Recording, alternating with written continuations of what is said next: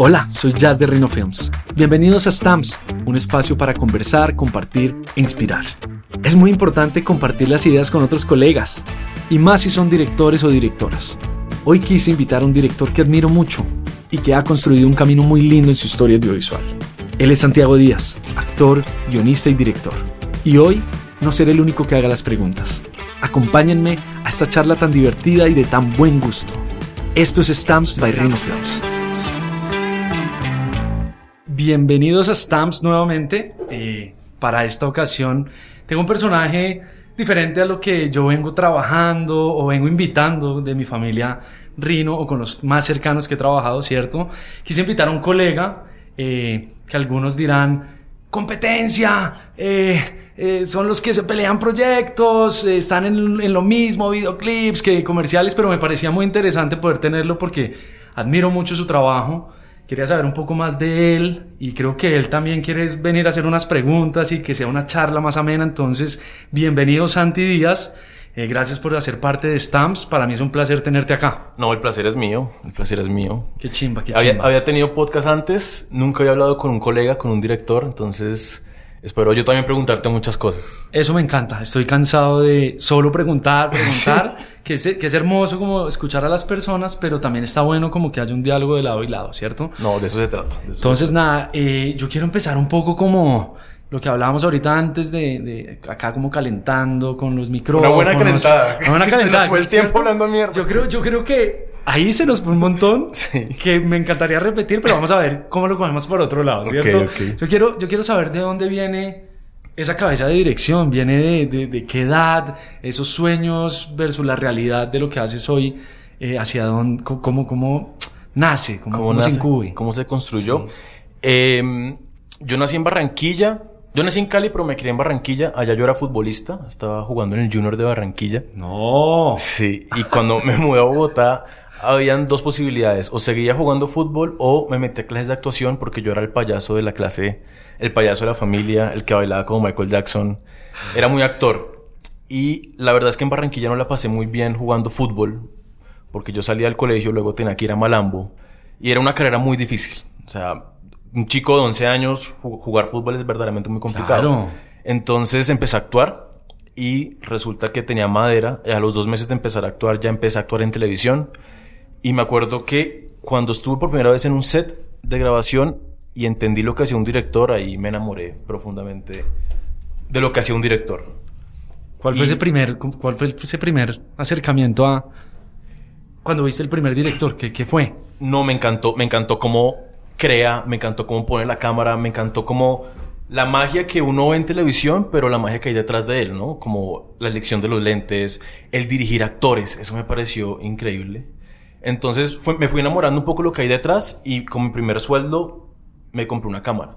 Wow. Y a los 13 años empecé a hacer stop motion con juguetes. y empecé como a crear cómo era la edición. En ese momento no se sabía editar, entonces me tocaba grabar. O sea, me tocaba grabar y editar en vivo. Y editar en vivo. Exactamente. Y tuve la suerte de tener un papá muy cinéfilo, Ok. pero cinéfilo extremo. O sea, con una filmografía. Yo veía tres películas a la semana tres- ah, y las tres en cine. Y era un man, es, es un man que me llevaba a ver la película más comercial y, Y también me más. llevaba a Cinemanía. Al man le encanta, era su lugar favorito Cinemanía.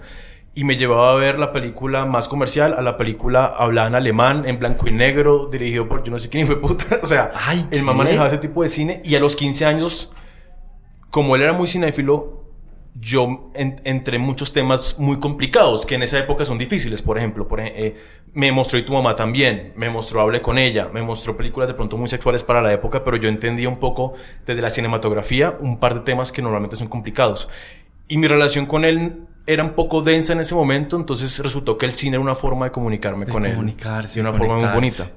Adicionalmente, Pero era una cosa, qué pena, era una cosa que él entendía, una cosa que le nacía como ven, acompáñame, o también era una herramienta para acercarlos. Las dos cosas. Las dos cosas. Yo creo que las dos cosas. Él tuvo un papá que también le influenció mucho el cine.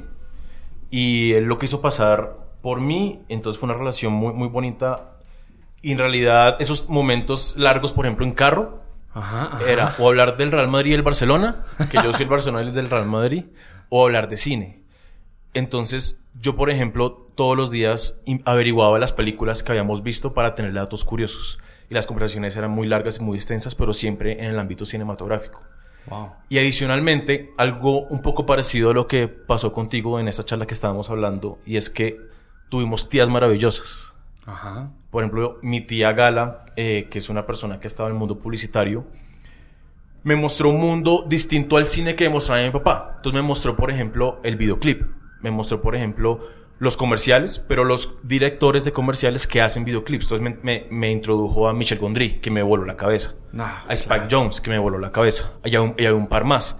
Entonces ahí entendí el cine más pop, por decirlo de alguna forma. Y ahí fue donde me enamoré del videoclip, me enamoré de los comerciales y me, me terminé enamorando del cine. Tú tuviste un- una historia medianamente parecida con una tía, con un Sí, familiar. realmente era la esposa de mi tío, se volvió mi tía, pero era una tía política más lejana eh, y ella era productora de RCN Comerciales. Claro. Entonces me llevaba a Postobón, me llevaba a estos grandes comerciales de Andrés Cepeda que dirigía a Simón Brand y Azula, ¿sí? Y yo me sentaba, yo, a mí me recogían en la van con la agencia, ¿no? Yo me iba en la vancita, me acuerdo mucho de hecho de este tipo de Alejandro Carreño, Ujú. que él trabajaba como en agencia eh, y él era el creativo, algo, algo, algo tengo en mente como estando con ellos, yendo al centro a grabar una campaña gigante, pero estoy hablando de 350 extras, caminando detrás de Andrés Cepeda, la nueva campaña de Postón, y yo decía, brother, ¿qué es esto? Este mierdero me gusta. Este mierda me encanta. Y además también los veía como super rockstars. Sí, a estos sí. tipos que llegaban al director de Los foto. DPs, los DPs. entonces, eso me encantó. Y yo era muy rockero. Entonces, estos manes llegaban con su moto, muchos como con una onda rockerita. Y eso me encantaba. O sea, Es que eso son era. rockstars. Son rockstars, son No, rockstars. pero ven acá, ven acá. A ver. Tú que veías a los rockstars y ahora que tú estás del otro lado, ¿tú qué tan rockstar eres? Yo siento que soy más soft que ellos. O sea, Sí. es que en esa época. En esa época era muy diferente, ¿no? La época dorada de los grandes directores. Que se es- filmaba en celuloide, Ay, la es que era- lata. Sí, no, y en verdad también la energía de ellos era muy diferente, ¿no? Como, como que es muy enfocados en, en su, en no hablar con el equipo. Ujú, Sí. Y ahora es más humano, me parece a mí. No, total. ¿sí? total, Al, al comienzo sí quizás uno tiene unas actitudes de, ay, estoy dirigiendo y hasta ahora se está adaptando y quizás por la escuela donde uno viene llega con una actitud más rockstar, pero menos mal eh, hay como un tema más humano y hemos cambiado como esa, esa visión. Fíjate que yo, yo, gracias a la actuación, tuve la oportunidad de ser dirigido por mucha gente. Y los directores que yo veía que me llamaban mucho la atención, les decía desde el día uno como, yo soy el actor, todo bien, pero póngame a mí como si fuera un estudiante de cine.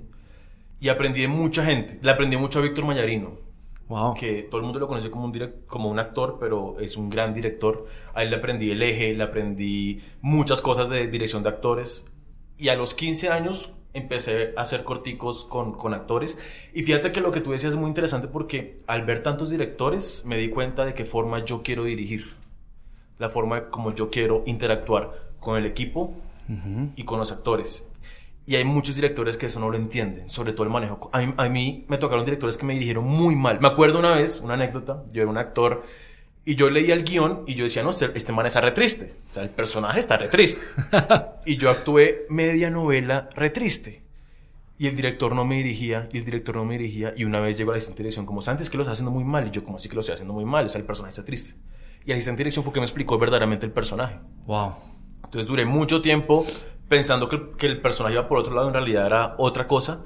Y ahí yo no me di cuenta de la importancia de la comunicación y cómo llevar el set y cómo comunicarse con los actores y llevar una, una, una paz muy bonita porque mucha gente no entiende el valor que tienen los actores. Y algunas veces los trata como cualquier cosa.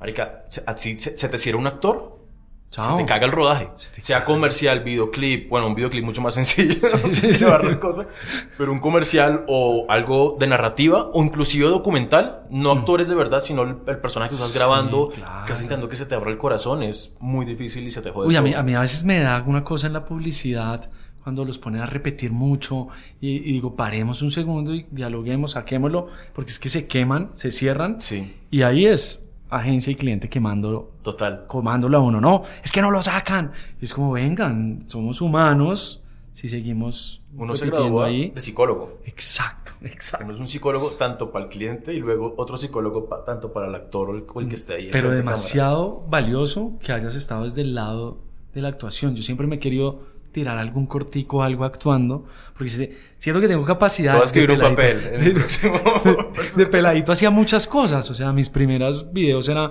mi hermana. Yo le decía, mira este video de NSYNC, me acuerdo mucho. Justin Timberlake en blanco y negro, Gone, esa canción. Y yo le dije, quiero grabar eso. Le dije a Tati, ¿Cuántos años tenías? 11 años. Y ella tenía una camarita y la puso y yo actuando como Justin, no, una cosa. Ella dice, claro, ahí está. Ahí está. Pero era porque yo había ido a los comerciales. ¿sí? Claro, ya tenías un poco una noción de, dónde poner la cámara y cómo contar. ponerlo, cómo pues, ponga a grabar acá y actúe, que eso después se ve. Sí, uno no estaba explorando el, los botoncitos, ya uno sabía dónde iba a grabar y cómo lo podía ver. sí. ¿Y sabías editar? Porque yo no, a esa no sabía. Ah, no, editar no, eso tocaba verlo, era un plano Sí, sí, secuencia. Sí, sí, sí. Sí, sí, sí. Yo luego de, de... Yo dejé de actuar a los 18 años. Ahí me fue el carajo. De hecho, ya no le cogía tanto amor a la actuación. Al final lo hacía casi por obligación de alguna u otra forma, porque pues era una entrada muy buena de dinero a la familia, obviamente a la casa. Claro. Inclusive hubo momentos en que yo ganaba más que, que mi papá, por ejemplo. Y ya era, una, ya era como un segundo sueldo para la casa. Y ya cuando pasa eso, de, yo perdí dos años de colegio, me fui afuera a, a- a trabajar, grababa eh, los fines de semana, entonces yo crecí casi que sin, que sin fines de semana. Me mamó, me supo a mierda. Mucho set. Mucho set. Mucho set. Y como era menor de edad, me, me tenía que acompañar mis papás o mis hermanas. Mis hermanas odian el set por eso, marica. Era como, este chino culi cagado, ahora me tengo que acompañar los fines de semana. Ellas son mayores que yo, Ah, peor no, el rockstar. O sea, era el rockstar. El sensible. El. A los 18 me fui a Argentina a estudiar cine. Ah. En la Universidad del Cine. No la terminé. no, No la terminé. Pero como por ya camellar o... Por dos La- cosas. Yo pude ahorrar mucho dinero trabajando. Ok, Y con eso me pagué la universidad. ya. y se acabó la plata. Y yo seguía trabajando, habíamos creado una productora que se llama Malpelo, con Ok. Daniel Macauslan, un productor que tú conoces, Ajá. con Lucho, Con que trabaja Lucho. contigo. Y empezamos a hacer cositas, pero me mamé de la universidad. Era una universidad muy Nubelback, muy Ajá. cine europeo, y no es mi tipo de cine, entonces chocaba mucho con los profesores. Y tuve un agarrón adolescente con el rector, que no me quiso coproducir una película que yo ya tenía lista. me fui a la verga, me vine para Colombia de empezar desde cero. Porque lo malo de estudiar por fuera, y tú muy bien lo sabes, Claro. es que los contactos quedan por fuera y cuando tú llegas no conoces a nadie y empezar desde cero, papá. Entonces, Pero ya con una visión de director. claro, pero ¿quién me cree? Sí. No me cree nadie. Entonces, ¿te acuerdas de mi tía? Mi tía conoce muchas productoras, obviamente, Ajá. y me presentó con varias. Tuve encuentros muy bonitos, tuvo encuentros muy malos también con varios directores que me, medio me enseñaron cómo era la cosa. Eh, me- tuve entrevistas con directores que decían que el videoclip no servía para nada, que porque me gustaba mucho el videoclip. Eh, Rockstars, como lo mencionábamos antes. Sí, sí, sí. Me acuerdo muy bien que tuve una reunión con Rayuela, que para mí era la productora Claro. del sueño, porque hacían comerciales y hacían cine, marica. o sea, Y qué cine, ¿Y qué además. cine? ¿Y qué oficina tan hermosa tenía? Yo me acuerdo como, parce, se puede, se puede. con- Sí, sí, Y sí. tuve una reunión con Fede, el productor, Sí.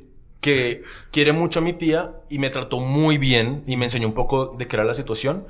Lo malo es que todas las productoras me decían, bueno, papá, bienvenido, son dos años trabajando gratis, haciendo approach, eh, comenzar desde cero, de, un- de vez en cuando te voy a llevar al set, pero así es la cosa. Y pues yo nunca dependí tanto de mis papás, entonces no podía estar dos años sin hacer nada aprendiendo porque yo tenía que comer, weón, ¿sí me entiendes? Claro, total. Y me, la primera oportunidad que tuve fue foto fija en un set. Que me pagaban, no sé. ¿Y con Rayuela o qué? Ah, marica, no, no, no. Yo iba a entrar a un call center. Adivina de qué. ¿Qué- qué- De lo más cercano posible, weón. De Cine Colombia. No. Parece, yo llegué, no tenía trabajo. Yo en Argentina había trabajado en un call center de seguros.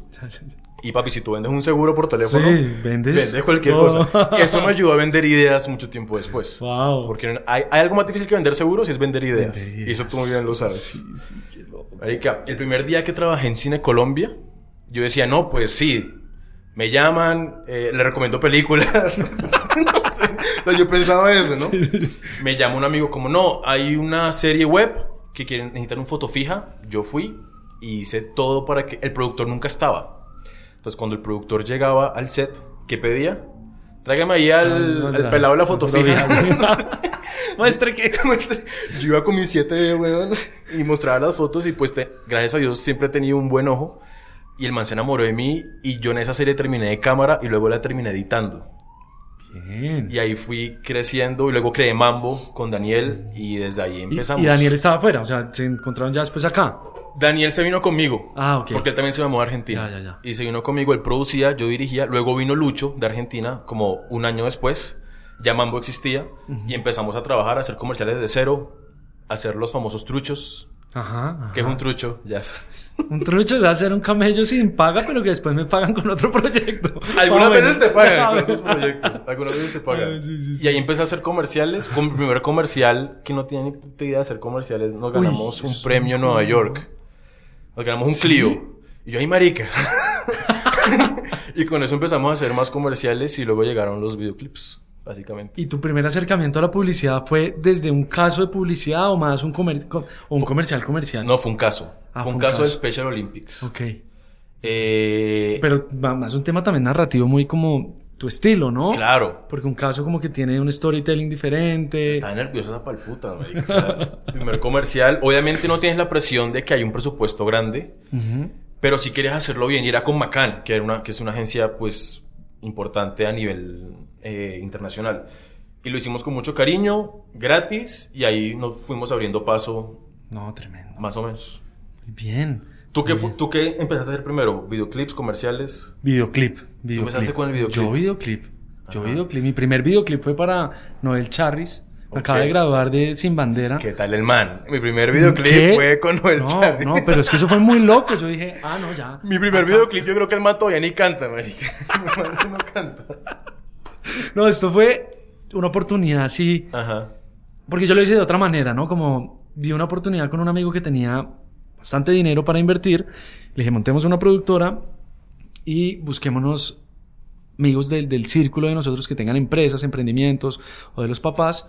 Invirtamos en un comercial o en un artista, Ok. un videoclip y hagámoslo gratis. Y los primeros videos que yo hacía, había suficiente plata de otras personas y yo hacía eso cómodamente, o sea, con una buena cámara, con un buen equipo. O sea, lo primero que hice era grande. El primer videoclip que me enfrenté fue en Cartagena, Noel Charris, me llevé a Chris Mendoza. Uy, Cartagena. Uy, Cartagena. Pero no sabíamos el tema de tener un artista En set. en set con tan poquitos tiempos. Y Él solo me daba dos horas por la mañana artista. y dos horas en la tarde, dos días de rodaje y yo tenía un montón. Pues uno quería hacer una película con ese man. No, pasa. Todavía, todavía No. nos pasa, güey. Sí, Igual. y es como... Pero fue una gran oportunidad y dije, sí se puede vivir del videoclip pensando que todos los videoclips que me iban a llegar iban a ser iguales que el de Noel. Y no fue así.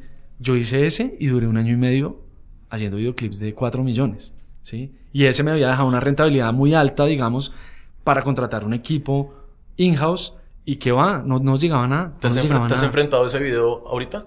¿Lo has visto? Uy, sí. ¿Y qué? claro. No, heavy.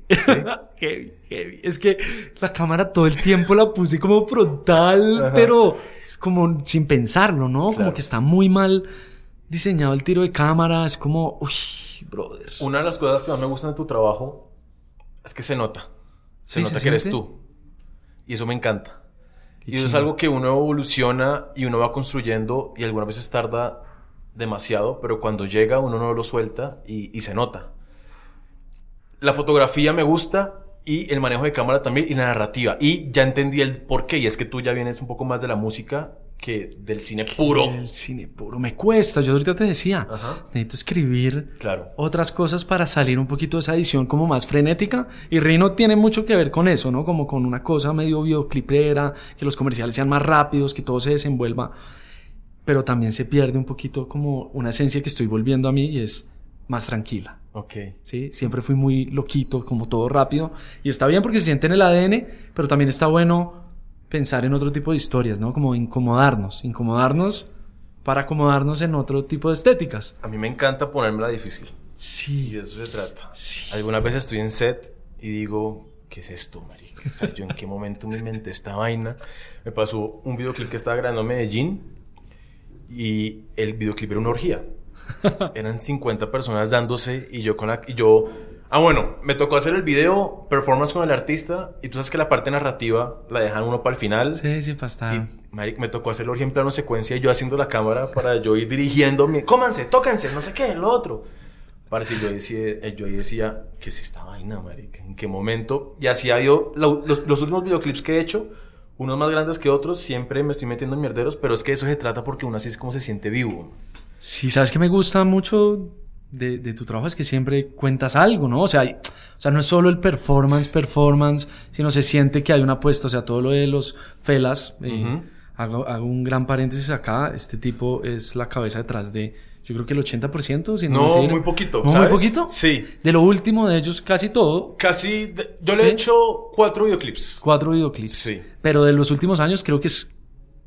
No, no, no había tanta, no había como tanto tráfico, eh, en, Ajá, en su momento claro. hubo un montón, ta, ta, ta, y los últimos que son más curados, que se siente que hay una apuesta, has estado tú, y ha sido muy lindo como, porque es una noción, yo ve- vengo leyendo mucho como de la intuición, y cuando veo los, los, los videos tuyos, siento que dentro de el set te has dejado llevar por tu intuición como director y por lo que quieres de tratar más allá de que antes no se estuviera escrita. Es como siento que ahí en el set se terminó de construir la idea y, y- y la sentiste. No sé si estoy en lo correcto. No, hasta- hasta- yo, yo un día antes de rodar hago un shooting list Ajá. que en set nunca, lo, nunca veo.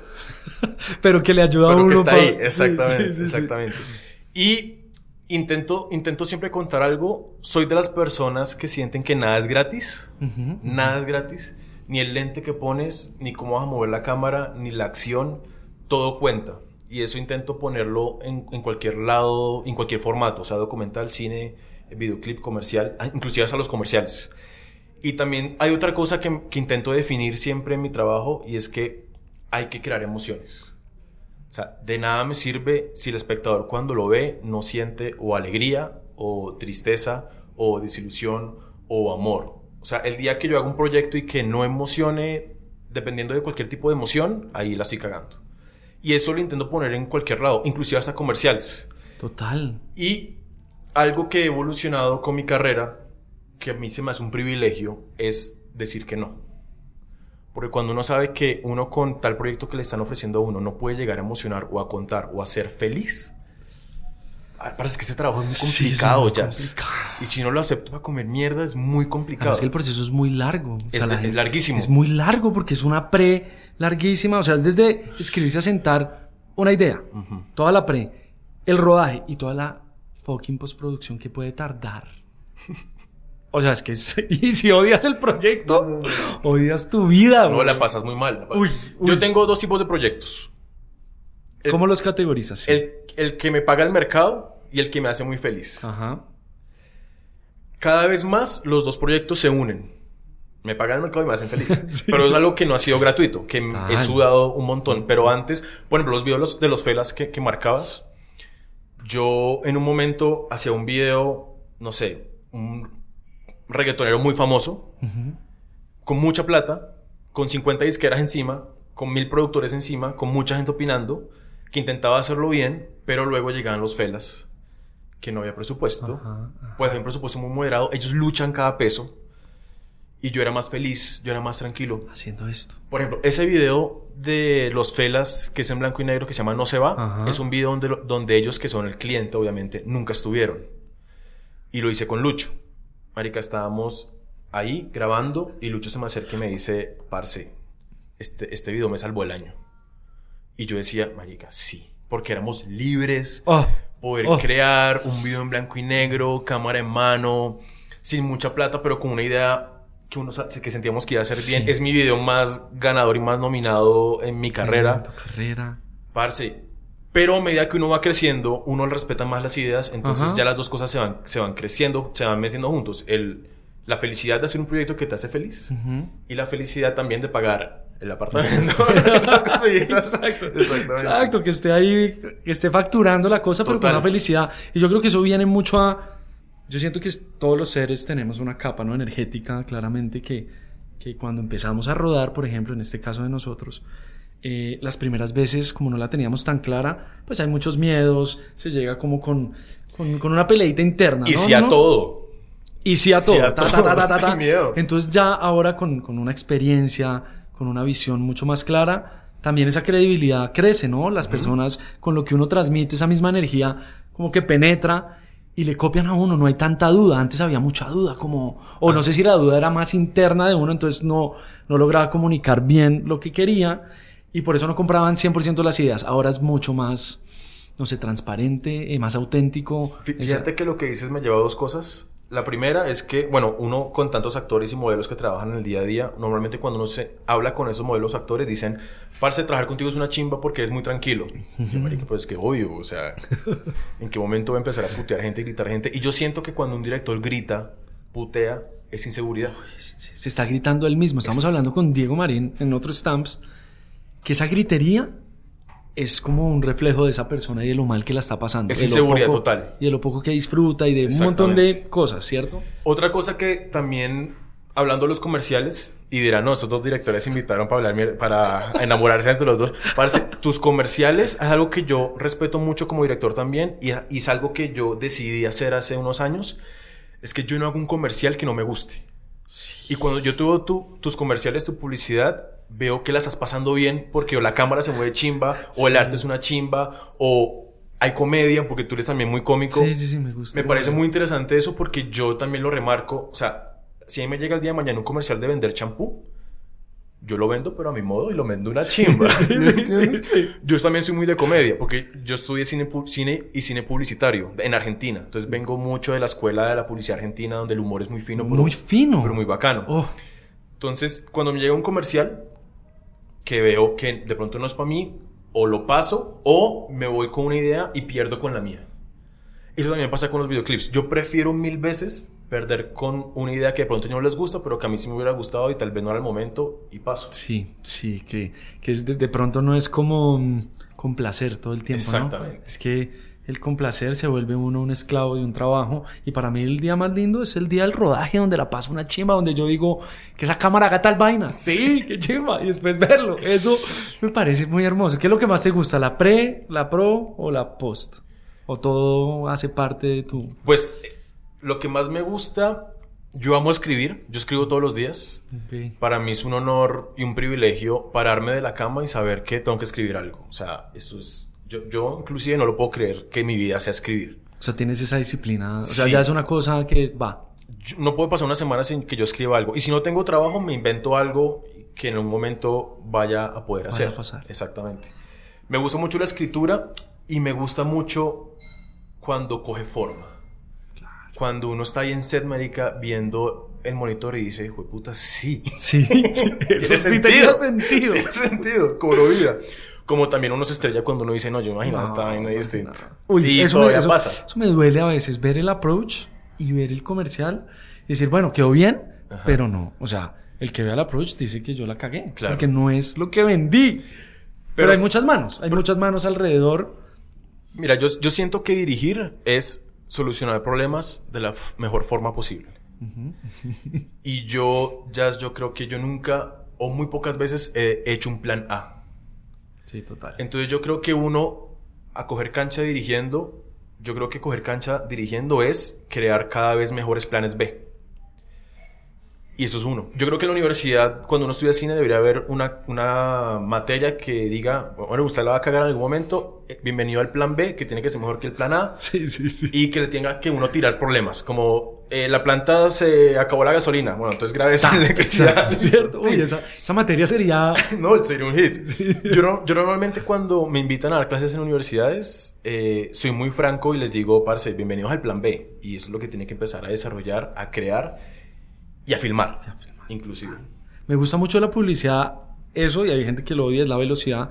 Siento que uno resuelve muy bien porque hay unos, o sea, hay unos planos que hay que cumplir por una agencia un cliente y hay un montón de voces y hay que terminar ese día y no, y no pagar horas extra. Bueno, a mí me parece que eso me ha dado las herramientas y a muchos directores que en los videoclips somos un poco más rápidos. Sí. Que solucionamos. Porque es que un videoclip es de 3, 4 minutos. Y en un día casi en un todos. día. O sea, si tienes todos. dos días es un privilegio. Es una delicia. Claro. Pero eso me parece muy valioso. No sé si tú lo ves de esa manera en la publicidad. Como que hay que actuar muy rápido, por más de que hay un montón de juntas. Pasan muchas cosas que hay que solucionar, viejo. Hay que rodar este plano ya. Sí. Y en el videoclip siento que cuando uno ya está más relajado, todo eso, todo ese bagaje y todo eso que pasó, uno lo pone en práctica de una manera más tranquila. ¿Para ti qué es más difícil, un videoclip o un comercial? Comercial. ¿Un comercial más difícil? ¿A ¿Por ti? qué? Mm, ah, porque es que tengo que satisfacer 50 personas opinando. Sí. Todas ellas menores, ca- casi todas ellas menores que tú, que no han estado en un rodaje antes. no, y que hay cosas muy obvias, entonces como que lo obvio me parece muy difícil de dirigir, Ajá. pero lo hago bien, pero mm, a mí internamente me molesta un poco más. Claro. El videoclip, no sé, creo que es la parte musical como que me fluye y, lo tengo ahí en la cabeza editándolo todo el tiempo, es como tan... Y ya, no me preocupo. Me preocupo mucho a veces y le digo a los directores de foto, Marica, este plano sí pega con el otro. Y, y, en, la- y en el videoclip no me preocupo tanto por eso. Es cierto, es Sí. cierto. Yo creo que más difícil un videoclip, pero la paso mejor en un videoclip. Ya. Entonces son dos Ya, cosas ya. distintas. Una cosa es la, la emoción que te produce y la felicidad, y otra cosa es la dificultad. Porque tú finalmente, como tú bien lo dices, en un día tienes que sacar tres o cuatro minutos, eh, tener la estrella. Un videoclip algunas veces es un comercial de tres minutos donde tienes que vender un artista. Entonces, como la unión de todas las cosas. Sí, total. No, total. Hay que separar muy bien eso, ¿no? Como la puedo pasar increíble, pero es más difícil. Solo que eso balancea que lo, lo escojo. Prefiero escoger Claro. videoclip. Bueno, yo creo que para mí el, mejor director de todos los tiempos, para mí, es Stanley Kubrick. Y él decía que él no podía llegar a ser un comercial porque él no puede contar algo en menos de 30 segundos. Exacto. Y eso es súper valioso también. Contar algo en 30 segundos es complicado. O sea, yo me siento, ¿conoces a María Camila Calle? Sí. Eh, ella por eso no hace comerciales largos. De, de- o sea, ella hace fashion films de dos minutos. Mm, sí, claro. O sea, sus, Sí. sus piezas son eso y, y siempre llegamos a esa conversación porque contar algo en 30 es muy heavy. Yo cuando hago los animatics, no sé si te pasa, y uno hace el shooting y va Que duran en- dos horas. sí, sí, sí, sí. Y me preguntan a mí, eh, No, ¿cuántos, shoot- ¿cuántos cuadros van a pintar? Y yo, no, eh, siete. Y empieza uno y ya van los 16. Exacto. Y es como, dura 20 segundos, No, Juan ¿sabes qué es Andrés. peor? ¿Sabes qué es peor? Cuando el productor te dice, eh, Santi, hay presupuesto para shooting, pero nada, 10 cuadros. Y uno, marica. Y uno en la cabeza ya tenía 27. Entonces contarlo. Algo también que a mí me gusta mucho hablarlo y siento que con la cancha de que uno va dirigiendo uno se vuelve más amigo y que uno antes le tenía mucho más miedo y es la palabra creatividad en su máximo esplendor. Total. Eh, yo siento que la creatividad a uno como director es la herramienta más importante de trabajo y uno tiene que controlar la creatividad y no que la creatividad lo controla a uno. El hecho de que tú a las 7, 8 de la mañana tengas el poder de crear, como también tengas el poder de crear a las 9 o 10 de la noche, y eso me lo dio la publicidad, justamente, Sí, que sí, luego sí. lo he empleado en, en otras formas. ¿Tú cómo te ibas con la, con la creatividad en ese sentido, de que es una herramienta de trabajo que tienes que controlar, Tengo tiene que que ser preciso y todo el tiempo y constante? Sí, es algo de lo que más he trabajado, ¿no? Como encontrar esos momentos, no forzarlos, sentirlos, no frustrarme. Llegué en momentos en donde estaba en un loop. Todo, todo llegaba al mismo punto. Como, ah, pero esto se parecía. Y me di cuenta que la creatividad era la que me estaba a mí como manipulando, como es por acá todo el Claro. tiempo, ¿no? Y cuando la empecé a ver desde afuera y también alimentarme con otras cosas, porque caemos en lo mismo, empieza el mundo de la publicidad de pronto a darte tanto trabajo, tanto flujo y teniendo empresa, pues como que tu foco narrativo de referencias empieza a ser solo una cosa, solo un motor de búsqueda que también te empieza a leer a ti y a tirarte lo mismo, ¿no? Como si viéramos Instagram, no sé si el mismo ojo empieza a ver como los stills de Ujú. Vimeo Sí. y eso le doy clic. Sí, sí, Sí, sí. y todo es muy parecido, Eh, pero ya tengo como horarios y, y- y tengo como unas cábalas muy, muy, muy claves para mi creatividad, ¿no? Tien- tengo que anotar todo en papel. ¿Sabes? Hay algo que, que me ayudó mucho a entender, es no enamorarse de las ideas. Total, soltar. Soltar. Soltar. Y a medida que tú empieces a enamorar, a no enamorarte de las ideas, eso hace que creas más ideas más rápido. Ujú. Entonces, marica, si tú tienes una idea y no funciona por X o Y motivo, por presupuesto, porque el artista no, lo- no le gusta, porque el comercial no va por ese lado, chao. Chao. Te fuiste. No eras Lo peor es ser abogado de unas propias ideas. A no ser que es un proyecto muy largo, una película, un documental, una serie, que me ha Claro. tocado defender de, de ese modo. Sí, sí, sí. Pero yo, yo escribo videos musicales para muchos directores. eh, y yo una vez tuve una conversación con un productor que me decía, Sandy, pero tú por qué das ideas tan chimbas a otros directores? Y yo, marica, son ideas. Son ideas, las Son ideas, son para sí. El día de mañana creo otra cosa más bacana o no, pero, pero son una película, un- bueno, un largo no se lo entregó a, Sí. a nadie, obviamente. O sea, yo trabajando en- Sí, en, un guion de un largo Claro, un año no se lo unas entregar, ideas, pero una idea esos- es eso. Y, y siento que nos hace falta, no sé si te pasa, pero conversaciones con directores, abrirnos Total. un poquito a hey, brother, tienes una idea para un video, ¿por qué no nos conectamos dos segundos y me la cuentas o yo te la cuento? Eso me encantaría. Eso es muy chimba. Y lo hablamos creo que alguna vez, pero también uno lo dice y el momento de decirlo a que pase, eh, hay que encontrar la manera de ejecutarlo. Mira, nosotros estamos en un momento donde obviamente ya empezamos, pues los directores treintañeros, digo yo, Sí, sí. que no somos los cuarentañeros, ni no somos los que están empezando, pero en este momento en Colombia está pasando algo muy chévere con, por ejemplo, contigo, o mi trabajo, o no sé, por ejemplo, Turbo, o otros directores que también están saliendo muy bien, y es que, marica, nos ha ido bien, weón, o sea, hemos hecho las cosas bien en estética, en buen gusto, en cómo narrar, en sacar las cosas adelante, y yo creo que pasa mucho de que la gente piensa que nos caemos mal, Sí, exacto. y to- exacto. es, es cuestión de encontrarse una farra, dos, tres tequilas y Es ahí como- empieza. Y es algo que he tenido la evolución. He hablado contigo últimamente a ver si colaboramos juntos en un proyecto que seguramente va a pasar. Y me encanta que esto pase, que tú me invites a un podcast, que yo pueda hablar de esta vaina. Al canción quitado, dos directores. Yo normalmente en podcast la cago porque hay cosas que no debo decir. O proyectos que tengo firmado que no puedo decir nada y los digo. Espero que no me preguntes de mis proyectos futuros porque yo sé que lo voy a cagar. Entonces, listo. Suele pasar. Está bien, está Y bien. me encanta que esto ocurre porque es una generación que, que le tocó comer mierda, Ujú. Pero a punta de creatividad y a punta de buenas ganas y talento ha, ha podido salir adelante. Eso es muy hermoso, es muy hermoso. Yo veo a los colegas alrededor que llevamos un tiempito como ahí dándole y estamos bien. Y, Sí. y, ahorita una palabra, yo soy una persona que respeta el buen gusto. Para mí eso es Crucial. crucial. O sea, Sí. hagas lo que hagas, brother. si estás en esto, tienes que tener buen gusto, brother. Eso, o sea, eso, yo, yo he dejado de trabajar con personas o me he cruzado con personas y no puedo, y qué mamera decirlo, no tienen buen gusto. Claro. Es que no tienen. Y, y eso, yo no sé si se pueda ganar, Mira, con el buen gusto se nace. ¿cierto? Con eso y el, y el encuadrar bien, Mari. Eso no, eso no te lo enseña nadie. O lo tienes o no lo tienes. Yo, o sea, soy partidario de tener buen gusto. Me he tocado hacer videos comerciales eh, muy estéticos. En el documental también soy muy estético y en la ficción intento serlo. Pero cada vez intento impactar visualmente. Entonces, por ejemplo, de, hace unos videos para acá le he perdido a mostrar la sangre, le he perdido a, a ser visceral, a ser real, a ser crudo.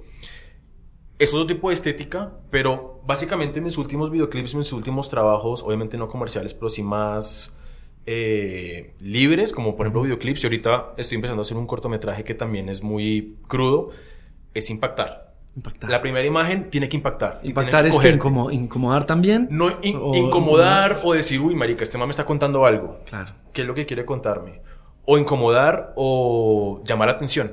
Y eso es lo- a lo que iba muy de emocionar o siempre contar algo o que nada sea gratuito. Entonces, más o menos me he llevado por ahí por el Eso, videoclip. eso me parece muy hermoso porque tenía acá anotado, hace poco estaba viendo un TED eh, que hablaban mucho como del storytelling de, de Angel's Cocktail y es, este man explicaba algo muy lindo y tú lo dijiste al comienzo de, de la charla y es, marica, si yo no le genero dopamina, si yo no le genero oxitocina o alguna de estas hormonas, ¿cierto? Pues no estoy contando nada.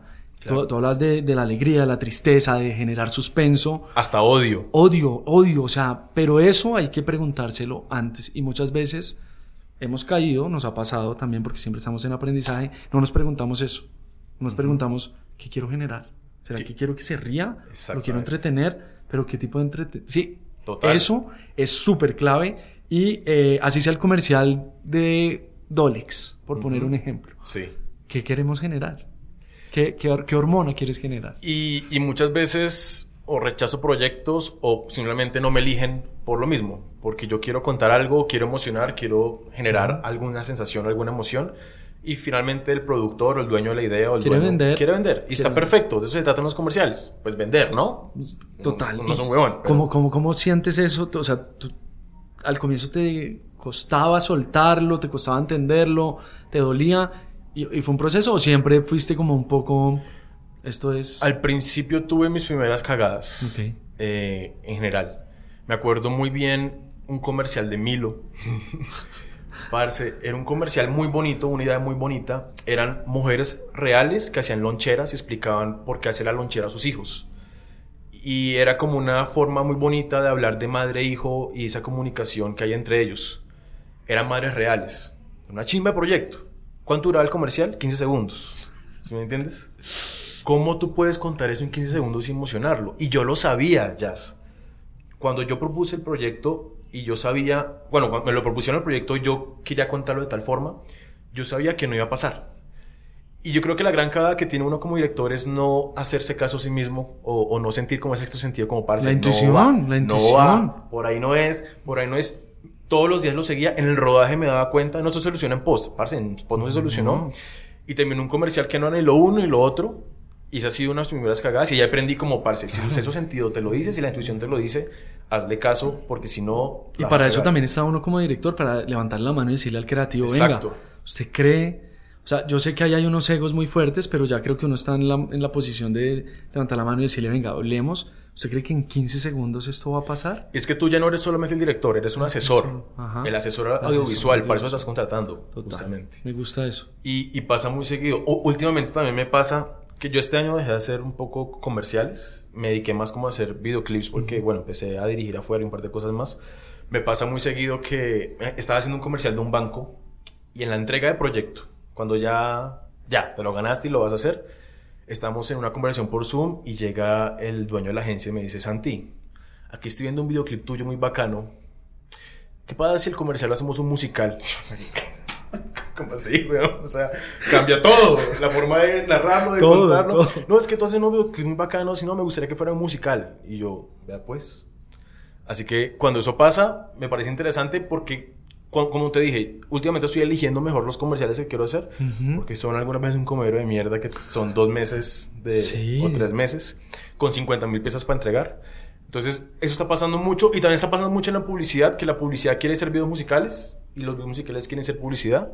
Y es una mezcla muy rara. Rara. O sea, amigos, son dos cosas distintas. No todos los comerciales tienen que parecer videoclips. No, ahí es donde yo más choco y es porque no hay una producción musical adecuada. Exacto. A mí es lo que más me he hecho. Exacto. Entonces no puedes vender una cosa que está hecha para radio, para que la escuchen y venda, Ujú. eh, y quieres que se vea cool también en imagen. O sea, y uno encuentra unos jingles se vuelven musicales que yo digo, ¿cómo estoy dirigiendo esto?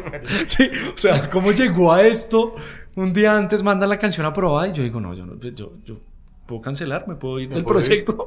Pero nada, vamos para adelante. Yo soy un amante, no sé si tú eres un amante, me imagino que eres un amante de la última pieza, yo la reviso. Ay, O sea, si hay un recorte, pues para eso me, para eso me contrataron, para eso Sí. soy asesor, ¿cierto? No, no dejo la pieza, porque hay una pieza hero, ¿cierto? La madre, Sí. pum, y muchos a veces se van, hey, nos vemos. Tú ves todas la- las, las otras... Sí, ya si son el bumper, pues si Claro. es un plano, pues no, pero, pero sí me parece importante porque a veces se pierde un poquito el foco y por la rapidez es como que salió eso al aire y es como, brother, Y el comercial de 50 segundos no lo vio nadie. Lo viste exacto, tú. exacto, lo vieron, o sea, lo vieron dos personas. Yo, yo intento obviamente saber cuáles son las versiones más cortas e intento inclusivamente hasta dirigir para ellas algunas veces. No lo dejo como el Content Hero y luego reedición, sino bueno, el Content Hero y qué necesito adicional para que las piezas más pequeñas también puedan funcionar por sí solas. Y eso es lo que Oye, eso, eso es ideal. Si uno puede, como casi siempre trato de hacer solo un planito para esos que son cortos. Como ese planito no necesitan editar, chicos. O sea, solo es cortar in, out. Ya, no lo saquen de la pieza madre y todo bien. Ujú. Ahí ya está hecho. Tratar como de eso me parece importante, ¿no? ¿Y, y tú este año qué, qué proyectos quieres hacer? Como que, ¿A qué le quieres disparar? Quiero un corto, claro, es un corto antes de, de este, Vamos, de, de este semestre. eh, estoy seguro, ya tengo fechas ahí planeadas, como cosas pasando.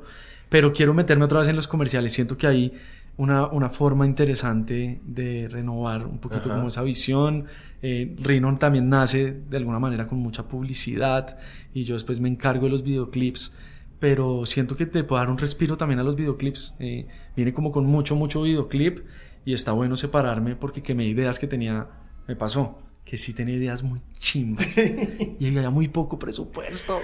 Parce, Ah. yo creo que tengo como tres videos que ni siquiera escuché la canción al escribir. Venía con... No, yo tengo que hacer esta vaina de algún momento. Pum, llegó la canción, papi, aquí va, tin, de Sí, una. sí. No, y, y me pasa muy seguido que cuando la canción es muy mala, porque a nosotros nos pasa, escribo escuchando otra música. ¿Qué pasa si la canción es muy mala? Ya, ya, ya, o sea, ya la verdad, la verdad que me pase así últimamente, muy complejo. No, Ajá. prefiero buscar otro director Ok. que el que haga el... Es que si la música, brother, no, no. Sí, no, ahí sí. Ahí sí no, porque quemé, sí, quemé, quemé muchas ideas muy chimbas que yo sé que Para proyectos que tal vez no lo merecían. no los merecían Claro. y que no conectaban tanto con la canción, que es como, oh, lo veo sin la canción y es como, wow. O después escucho la canción y está chévere, Sí. y ya viéndola con el video, como que no. No y pasa mucho, pasa mucho en, en la industria musical, como que no hay una conexión tampoco del artista con lo que realmente está diciendo. Total, eh, total. eh, ¿Qué es lo que más disfrutas tú así, como lo narrativo? O sea, o, o el documental, cuéntame del documental, porque yo de documental, por ejemplo, Yo, yo me considero documentalista. Ok. Eh, he hecho cinco series documentales. El año pasado me gané un premio en México que es la mejor serie documental de Latinoamérica. Una serie que se llama Mesa para 13, que es una serie gastronómica homenaje al campesino y a los cocineros de tradición. Eh, host de Leonor Espinosa. Leonor Espinosa fue la host. hermoso. Y no, yo hice una serie, bueno, con Lucho hicimos una serie que se llama, se llama Tierra, que es una serie que trabajaba eh, el desplazamiento en Colombia. Es de donde sale sombras. Es donde sale Sombras, exactamente. Eran historias de campesinos que volvían a sus tierras 10, 20 años después. Hay unas historias. Y me tocó, marica, me cambió la vida. Me cambió la vida, me cambió la forma de ver eh, la riqueza, me cambió de ver la, la- la felicidad. Me hizo otra persona completamente nueva. Y estuve en zonas rojas, estuve viajando por toda Colombia, conocí Colombia de verdad. Y ahí me motivó a contar sus historias y luego hicimos otras eh, series tan vinculadas también con excombatientes, con víctimas también. Entonces eso me cambió la vida y por eso este año quiero de pronto parar un poco en, en videoclips y en comerciales. Eh, terminar una película que, que estoy escribiendo hace un tiempo que no he podido terminarla eh, de escribir y eso me está matando cada día más. Y más el productor me está diciendo, "Papi, la- la- el guion, el guion, el No, guion. me el da- a guion". mí eso sí que me da, me da miedo, es eso, que, me, ¿Qué que, que empiece a escribir la peli y me, ya, sea, mi, sea mi pareja. Mira, Va a pasar, Tú va tienes pasar. que tener en cuenta una cosa, y es que los proyectos largos, como series o como largometrajes, parce, te tiene que apasionar mucho esa idea porque es algo a largo plazo. Claro. No lo vas a hacer como un videoclip, un comercial que en dos semanas tienes que rodar. No, o sea, tienes que estar muy tragado de historia y muy enamorado de ella para no poder desligarte tan rápido. Total, total. Entonces quiero terminar esa película. Ahorita estamos eh, empezando a hacer una serie que también me motiva mucho. Mi primera serie internacional, entonces Sí. estoy bastante contento. Y quiero terminar, escribir. Quiero Escribir. escribir, quiero, voy a hacer otro cortico ahora que me emociona mucho.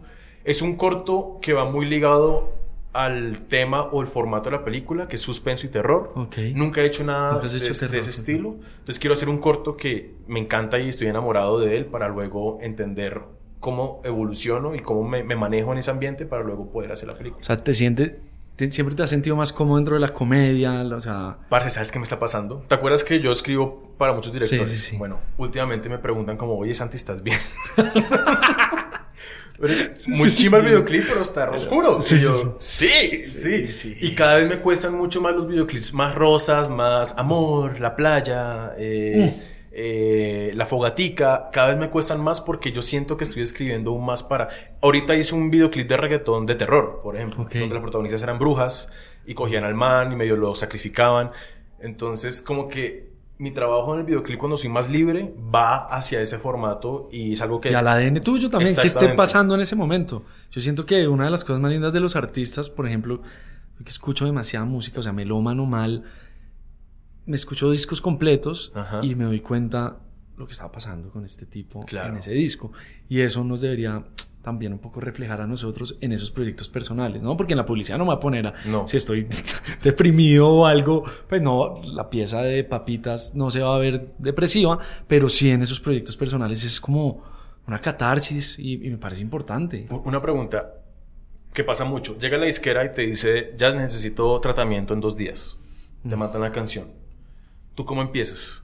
¿Por la letra? ¿Por lo No. que te transmite? ¿Por una idea Sí, anterior? trato que la ¿Cómo letra, empiezas? nada, la letra trato que nada que ver. O sea, Eso va pasando a medida que uno va creciendo como Sí, sí. director, justamente. Porque y yo odio que me digan, no, es que quiero que la letra, Me meto un tiro.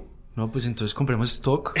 Ese es el famoso gato, gato, perro, perro. sí, sí, sí. Si es un gato, mostrar un gato. Si es un perro, mostrar un Sí, perro. No, no, eso... Sea, la letra te alejas completamente de... me alejo y si me conecta la música es como, wow, tengo muchas cosas escritas, pero son, sí, como frases. Ajá. Sí, como cosas random.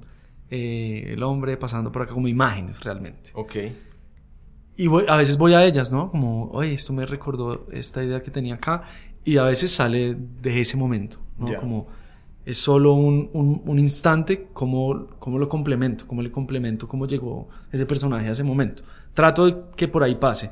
Pero últimamente, te decía fuera de los micrófonos, pasa que ya los labels tienen como sus agencias Sí. o, o su equipo Creativo. creativo que escribe las historias, entonces solo lo llaman uno para ejecutarla y es ahí donde hay que tomar decisiones Claro. que también están bien y hay que hacer las paces con eso. Yo Entre antes, felicidad o mercado. entre felicidad y mercado, si te pagan bien y Sí, también estás sí, creciendo porque conoces también otra industria y muchas personas dicen, ah, se está vendiendo o están... Y es como, enfóquense en lo de ustedes, que eso es lo que a veces me molesta un poquito del mercado latino, y eso igual pasa en todo el mundo, pero hay como unos celos y todo el tiempo estamos pendientes de qué está haciendo el otro para solo ver lo mal que ha hecho y no lo, no lo difícil que también le ha tocado, ¿cierto? Ujú. Eh, entonces ya hago las paces con eso y es como, venga, este artista igual me gusta, la historia puede quedar chimba, la voy a pasar bien porque me encantan los días de rodaje. ¿Ves los últimos videos de ese artista? Sí, sí. ¿Los sí, ves? Sí, sí, sí. Ok. Sí, trato de verlos, Ujú. Pues para no caer en lo mismo, porque me ha pasado. Una vez caí en... Pero eso, eso, ese- el artista ya tiene esa idea. Ya pasó. Y yo dije, pero yo vi el video y no la vi tan clara. Y era lo mismo, estaba, estaba diciendo, un ascensor toteaba gente, pero es que quería que se toteara de gente. O sea, que realmente... Y ya lo habían hecho, pero mal. Ajá. Entonces fue como, ay, fuck. Sí. Y, yo, y yo ya había hecho un montón de mood de boards. cosas. Ta, ta, ta. Y dije como, wow, sí creo que hay que hacer un poquito... Por eso me gustan los ejecutivos en, en, en publicidad. Porque ellos son muy ñoños. Esos son muy ñoños. Muy ñoños con eso. Marica, a mí me encanta cuando, cuando opinan. Uy. Porque yo siento que la tienen re clara. Re mucho clara. mejor que los creativos. Uy. O sea, sí, saben lo que quiere el cliente, saben lo que le van a probar, entienden la idea. Muchas, pues son publicistas, gra- la mayoría. Total. Tengo una pregunta para cambiar un poquito el tema. Es un tema que a mí me, me llega muy seguido. Pues, men, o sea, ser director tiene mucho poder. ¿Y tú cómo manejas el ego? Trato de despegarlo antes de salir, como de, de dar una idea. Antes me costaba mucho. Es como, ¿por qué me están cuestionando si me están llamando para esto? Y al final me, me doy cuenta, y es que hay unos procesos muy largos de cada persona que tuvo que llevar a esa idea, a esa canción, a un montón de cosas que yo no puedo ponerle otra capa de ego a esto. El ego lo tengo que trabajar yo en mi casa, en el momento que vea la edición y pelear conmigo siempre porque no lo hice mejor de lo que podía hacerlo. Siempre hay Claro. como una pelea constante de ¿por qué lo si lo hubiera podido grabar de esta manera? O, o, o ¿por qué tomé esa decisión?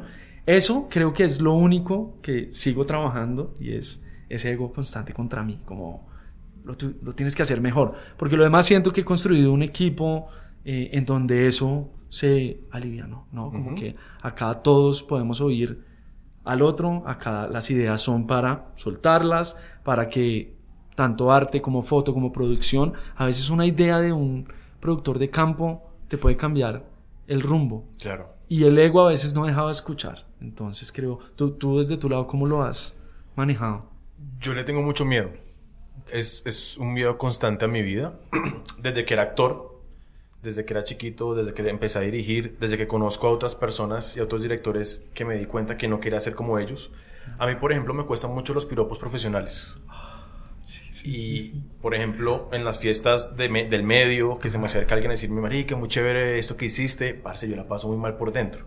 ¿Y, y- respondes bien o, o Es que- a veces es como... no, fíjate ok, que- Yo no sé cómo responder. No, es que eso es un problema. Es como- Por ejemplo, un, un día estaba caminando con, con una amiga y me paró una persona en la calle y me dijo, parce, este video no sé qué, buenísimo, yo también soy director, estoy empezando. Yo le respondí como yo pensé que le había respondido y luego mi amiga me dice, oye, ¿por qué es tan grosero? Yo, como así que grosero? No, sí, es que le dijiste como, o sea, el man te estaba diciendo que tú trabajas una chimba y tú le dijiste gracias. Y yo, no, es que, no es que lo haga a propósito, es que en serio me incomoda. Pero no me incomoda los piropos, sino me incomoda creérmelas. Es que ese es el problema. Y yo quiero alejarme porque el día que yo me la crea, ese día voy a, voy a dejar de tener sed para crecer y sed para Sí. crear cosas y convivir porque a mí me parece que, o sea, yo soy una persona muy solitaria y eso es un medio muy solitario y finalmente la gente en sí termina siendo tu familia. Y cuando tú tienes un ego muy grande, dejas de escuchar a tu familia y a la gente que te rodea y la gente que te quiere. Entonces por eso le tengo mucho miedo y aunque no debería ser así, Sí, es muy loco porque uno siempre le dicen, créasela también. O sea, exacto, es exacto. como, marica, sí, lo estás haciendo súper bien. Y uno debería tener piropos bien. Ajá. Y es completamente normal, pero sí es un miedo frecuente. Y cuando veo un director, un colega o alguien que sí se las cree y se cree mucho, digo, uy, menos mal no soy esa persona. Exacto. Porque- Uy, exacto, porque es que hay una complicado. delgada línea Sí, total. y uno la puede perder y a veces, a mí me pasa, que me ven como muy serio y como Claro. medio- Bueno, medio cabrón. Pa- Pasa una cosa, y es que, por ejemplo, cuando yo estoy con personas que no son del medio y lo piensan a uno egocéntrico, una cosa es ser egocéntrico y otra cosa es ser seguro. Exacto. Porque uno como director tiene que ser seguro de las decisiones que uno toma y dejar el ego a un lado. sí, Son digamos, dos por más de que la esté cagando, ya, esa es la decisión. Esa es la decisión. Ahí fue. Sí, sí. Entonces yo creo que mucha gente piensa que uno es muy serio o o uno es muy creído, pero en realidad yo creo que va mucho más allá de la seguridad de, de tomar decisiones y saber lo que tú quieres, porque el día que tú quieras, tú sabes lo que quieres contar, vas por buen camino. Total, total. Y ahí es donde venimos otra vez a lo que hablamos antes, es la inseguridad, los gritos, el maltrato, eh, el aprovecharse como figura, como director y nublarse justamente por el Nublarse por eso, o sea, es que uno no es el dueño de esta vuelta, No. viejo. O sea, yo he aprendido tanto, No te has inventado nada. no te has inventado nada, estamos llenos de... No sé si, si- si sabes, pero nos pasó con Lucho en un video que le hicimos a Mike Towers y no- me empiezan a mí a totear el Instagram.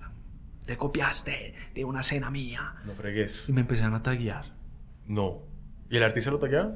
Marica, empezaron a taguear... No, a mí, a mí y a- y al DP y a... Bueno, Ok.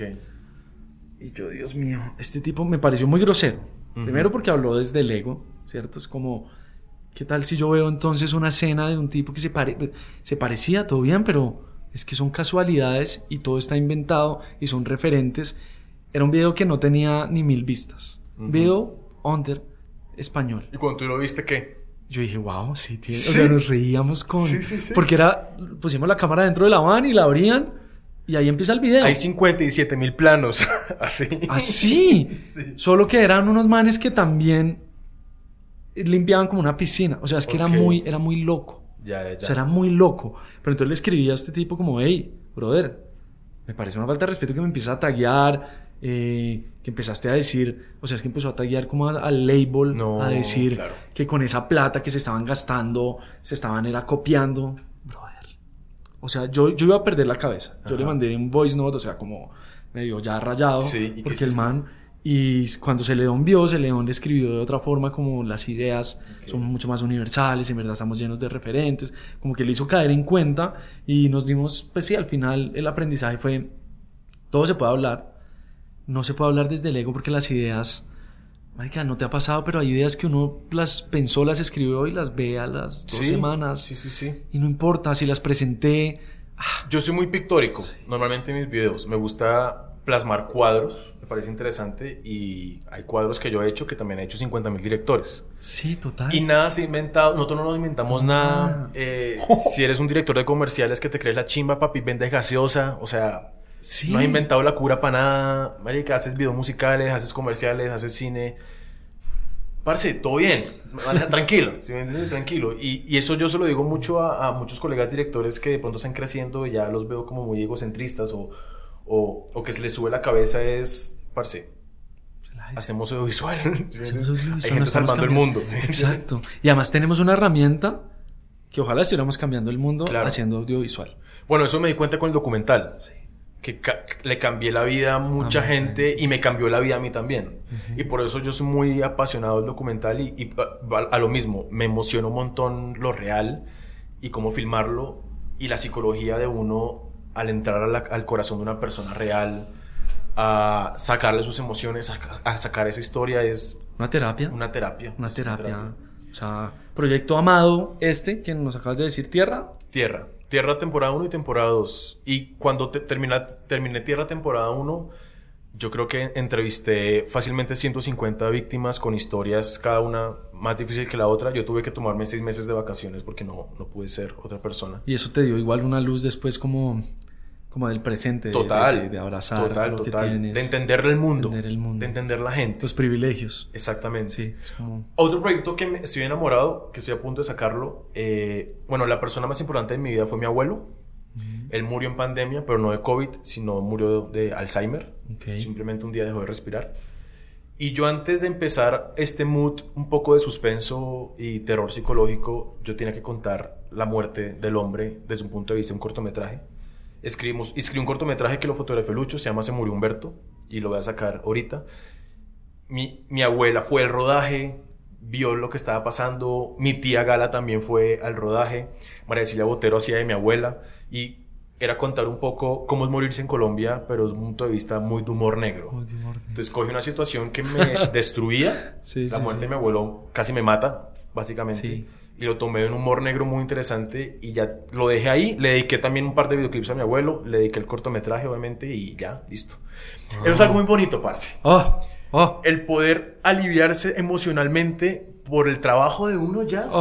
Sea, es el privilegio que uno tiene como director y como creador poder sacar la mierda que uno tiene adentro audiovisualmente hablando. No sé si, si te pasa. Sí, sí, total.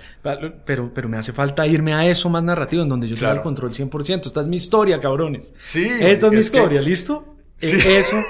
O sea, por más allá Lo de cual que es muy chistoso encontré- porque también es una forma muy egocéntrica de pensar Sí, como eso sí. es mío, pero es que así, pero, así pero, es, cabrones, así quiero es. ya ahora gritarlo porque en el, o sea, yo ya encontré, siento que ya encontré un ADN en lo que hago de los comerciales, de los videoclips, pero algo que yo quiera decir, Claro. como eso tengo para Y decir. tienes que la forma de hacerlo, además. Y tengo la forma Y con un megáfono el. Sí, entonces eso es lo que quiero trabajar este año eh, y nada, muy enfocado también en colaborar con otras personas. ¿Cuál es tu proyecto más querido, más del corazón, más emocional? Más emocional, yo creo que lo que he trabajado con Neon 16, con Dylan Fuentes, Ajá. eh, Ok. tuve una conexión ahí como con, con retratar estos lugares tan hermosos en donde estuve solo, en una soledad, porque también soy un ser muy solo, que viaja solo todo el tiempo, que, que, que planea cosas de, hey, me quiero ir para tal sector, Lo que que sí- sea. ¿dó- ¿Dónde grabaste los videos que son como más, como más caribeños? Con En Dylan? San Bernardo de los, de- Uf, del Viento, en Isla Fuerte, te hablaba un poquito de Isla Fuerte, Ujú. que es también un corto que quiero hacer allá, y tener una conexión viajando solo, también como dejando una tristeza, alivianándome eh, de algunos problemas. En ese momento me enamoré de ese lugar y dije, ojalá este año me llegue un proyecto donde yo pueda escoger rodar en este lugar. Wow. Y de la nada... Tú puedes escoger. Y a los tres meses me llaman y me dicen, viene este proyecto Arena, es un poco caribeño, ¿qué te imaginas? A los, ya, a los tres días, Ya yo ya tenía las fotos, todo, Claro. yo tenía fotos de todo. Les presenté el mood board y les dije, acá no se ha rodado nada, chicos, vamos para allá. Vamos para allá. Y todo se dio y me pareció, no, no, es que lo que conecté con las personas, hacer el casting allá, hacer unos buenos viajes, Es porque un- había un presupuesto de setting, Ajá. entonces era investigación, ¿no? Claro. Vamos un viajecito, vamos el segundo. Tuvimos tres viajes antes del rodaje, viajes cómodos de cuatro días, entonces ya tú la tienes mucho más clara, te conectas con, con lo que quieres contar. Y me parece que hicimos un ejercicio eh, estético muy lindo y, y se cuentan cosas muy, muy interesantes. Fíjate cómo te marcó que quieres volver a Quiero no volver. hacer algo tan comercial, sino algo Exacto. mu- mucho más personal y humano. Y hay un proyecto que hicimos el año pasado con Lucho, no sé si lo viste, el de, el de Lilo, eh, que grabamos en el campo, donde realmente retratábamos un poco eh, todo lo que estaba pasando en el conflicto, pero a través de, Mm, una, sí. de, una, de una señora que Sí, sí, tenía que lavar su ropa porque la ropa se lava en casa. De las imágenes de la ropa en los árboles. Sí, exacto, un poco como, como, como esa fábula y, ese- y esa imagen también alrededor de que la ropa se lava en casa, huevón, y, Claro. y- y- en esos sectores la ropa está muy sucia, huevón, de muchas cosas que pasan, no, no solo... No solo físicas, solo sino físicas, todo lo que está por exacto. dentro. Entonces eso nos ayudó y eso fue una de las cosas que yo levanté la mano un día y dije, yo pongo la plata para este proyecto, chicos. Claro. Yo pongo la plata para este proyecto, es un artista que me gusta mucho de Panamá, pero yo necesito esto, me va a volver loco. si no lo hacemos. Marica, sí, ¿cierto? Mí, si no lo mí- hacemos. A mí hacer videos me ha ahorrado mucha terapia. Sí, sí. Yo he hecho tusas en video. A mí, a mí de por sí soy una persona rara, me gusta tener tusa. Ok, Siempre ok. Cuando uno tiene tusa, uno Ay, es a mí no me ha llegado ese momento uno mismo. en tu sábala. ¿No? Y parce, más una película con... no, pero yo cuando me, me llega la tusa intento sacarlo audiovisualmente y me ayuda un montón. De hecho, he tenido muy buenos videos que son tusas. son tusas. Sí, Uy. me parece la verga. Pero más, ¿es por la historia o porque la, la tusa saca, saca una energía que uno... Sí. Es que cuando, cuando uno te- está entusado, todo sabe distinto. La comida sabe distinto, la música sabe Uy, distinto la de la forma de escribir. Por eso es que puede ser un, un poco masoquista, pero estar entusado uno como artista y como creador funciona en ese ámbito. Total. Obviamente no es que quiero estar entusado todo el tiempo, no, pero sí me ayuda a, a contar muchas cosas. Es toda la razón. Anécdota importante. Rino empieza por una tusa. La ¿Sí? hijueputa mía. Pero tenía tanta tusa que yo me levantaba así, cuatro y media, cinco, y llegaba a una oficinita que teníamos acá en, en el Virrey. Y yo me iba como a las 10 de la noche, no quería pensar, así todos Ok. los días durante seis meses. Ta, ta, ta, ta, ta, ta. Es un robot. Y le metí toda la energía de, esa- de ese dolor y, y con eso se dieron cosas. O sea, a los seis meses ya habían contratos, disqueras, Bueno, porque había... Pero nunca escribí lo que me dolía. Y ese es un gran ejercicio que hay que hacer. Sí, uno baja de peso, uno se corta el pelo, uno crea una productora. O sea, es un cambio de vida, es un cambio de vida. El proyecto que yo siempre hablo de esto con los invitados, proyecto maluco, maluco. O sea, que tú digas, que yo no vuelvo a robar una cosa así. No tienes que decirme de pronto el cliente No, o la bien. agencia, pero... no entiendo. Yo la he pasado muy mal grabando en islas. ¿En islas? Sí, porque siento que hay dos formas de grabar en islas bien. O con muy poco presupuesto o con mucho presupuesto. Pero si tienes un presupuesto mediano, la vas a pasar mal, marica. Sí. La vas a pasar mal. La última vez que yo lloré en un set fue en Puerto Rico. Uh, De la frustración que tuve ese Rico es día. muy complejo. Es complejo, marica. Es complejo. Yo en un set con un artista gigante, que los dos hemos trabajado. Ahí está la pista. Gigante en set, weón. Y yo, no, marica. No, unas ganas de llorar. Ah, eh, Era un día de rodaje en estudio, eh, era un proyecto largo, era como el segundo día, era estudio. Yo quería hacer un plano de, en grúa de una habitación de hospital y llega el director de arte y me dice, ¿a qué no sabes? Yo, no, ¿qué pasó? No, que hoy fui a la bodega de arte, la única que había, y se llevaron todos los hospitales, entonces solo tenemos ahí esa camilla. Yo, no, marica, ¿cómo así? Y llega el artista saludando a la gente, tin, tin, yo, no, weón, ¿cómo es esta no, no, vaina?". no, no, no. Y en San Andrés también me fue como perro en misa. Uy, qué fuerte. Fue el rodaje donde a Lucho lo golpeó un caballo y la cámara, Y la- y dos patadas, a la cámara y a Lucho. No. Y yo salí corriendo a la cámara, no sé por qué. yo salí corriendo a la cámara, no por mal parido, sino Sí, porque yo sé sí. que la cámara de Lucho, y yo sé que Lucho hubiera hecho lo mismo. Sí, total, total. Salí a ver la cámara, lente dañado, cámara dañada, el DP, Lucho sin una pierna. No, no, no, no. no, El no. video nunca salió. eh, por eso le tengo como cosita a grabar en islas de esa forma. Volví a Puerto Rico, he vuelto un par de veces más, me ha ido muy bien. Lindo, está bien. La primera Eh, vez es heavy. Es heavy. Una cosa, un, un dato. DP local. Uf. Si el DP es local, te va a ir mucho mejor. Claro. Seguro. Claro. O sea, Estoy completamente seguro. sí, sí, tengo, tengo una gran historia y es heavy. Quiero hacer solo un, Un podcast. podcast. de solo, De solo cagadas. solo cagadas con nombre. Pasarla mal, sí. Taguearlos. Sin censura. Sin censura. Porque sí, es heavy, es heavy. Las islas la primera vez. Es, es complicado. O sea, San Andrés yo lo amo, y- pero también porque fui en unas condiciones en... Brother, la plata es la del bolsillo lo que tenemos acá. Vamos a hacer Claro. un video con 3 millones con Karimbi. y pasa bien. Es- Y se es pasa una es chimba. Eso, es eso. Vamos Es saber Sí. o, o mucho dinero o muy poco dinero. Me gusta eso, me si gusta eso, me en la eso. mitad, weón, vas, vas a Qué bien. pasarla mal.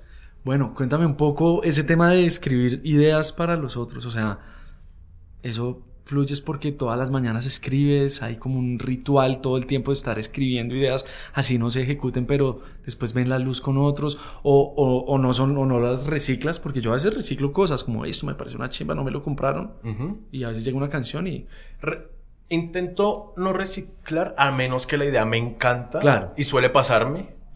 Eh, obviamente adapto un par de cositas. Da- No todos los artistas son iguales.